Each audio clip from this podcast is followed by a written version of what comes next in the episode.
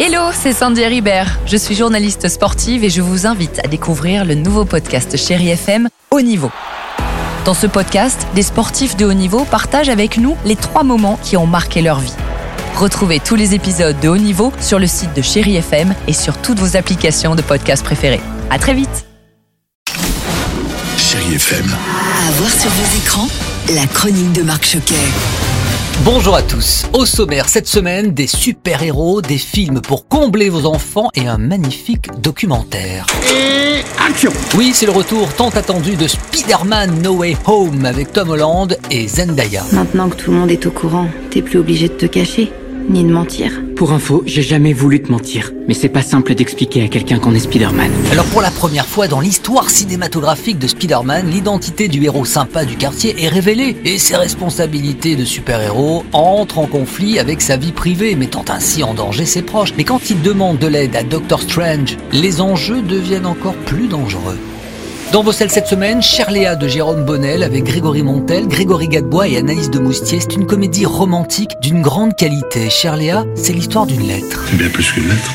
Pourquoi j'aimerais bien savoir la suite? Ça donne envie. Et ça donne envie parce que ce film parle d'amour, de rupture, de conscience. Et on se demande même là où ça se passe, dans ce petit café, si cette lettre va arriver à la bonne personne. Grégory Montel. Je m'y reconnais pas mal parce que dans ce personnage, incapable de prendre une décision, ça ressemble au quadragénaire que je suis. Parce que c'est vrai que l'écriture t'oblige à un moment d'introspection totale. Peut-être que s'il n'avait pas écrit la décision, il aurait été incapable de la prendre et peut-être qu'il n'aurait pas vu les autres visages qui s'offraient à lui. Surtout que ce personnage est un personnage qui est quand même a priori extrêmement pragmatique et de prendre le temps. Il décide de s'offrir le temps. Et puis au milieu de tous ces films, il y a un documentaire que j'ai beaucoup aimé, La Panthère des Neiges de Marie Amiguet et Vincent Munier avec également Sylvain Tesson. Alors c'est à voir au cinéma parce que vous allez être émerveillé au cœur des hauts plateaux tibétains. Le photographe Vincent Munier entraîne l'écrivain Sylvain Tesson dans sa quête de la panthère des neiges et il va l'initier comme ça à l'art délicat de l'affût, à la lecture même des traces et à la patience nécessaire pour entrevoir les bêtes. C'est un vrai coup de cœur avec des images à couper le souffle. Il m'avait invité à l'accompagner au Tibet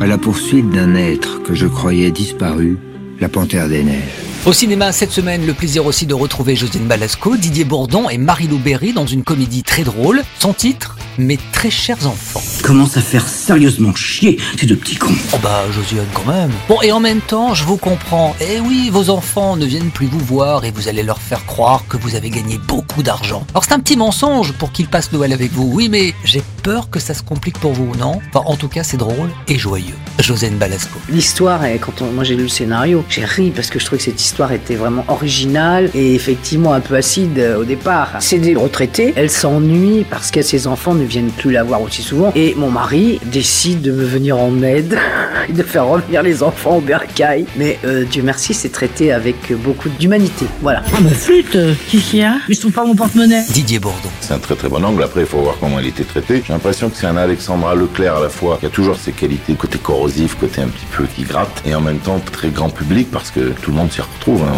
On a présenté le film en province. Énormément de gens euh, nous ont dit, bah oui, ça nous rappelle des choses, quoi. Et puis pour finir dans le coin des enfants, je vous conseille vivement Princesse Dragon. Alors là, vous allez faire connaissance avec Poil. Oui, c'est son nom. C'est le nom de cette petite fille élevée par un dragon. Mais les dragons n'aiment pas les hommes. Et Poil va donc partir à l'aventure et faire la connaissance d'une princesse. Et à son contact, elle va apprendre tout simplement ce que l'on appelle de vraies valeurs. L'amitié, la solidarité, mais aussi la cupidité qui semble ronger le cœur des hommes. C'est un film à voir à partir de 5 ans.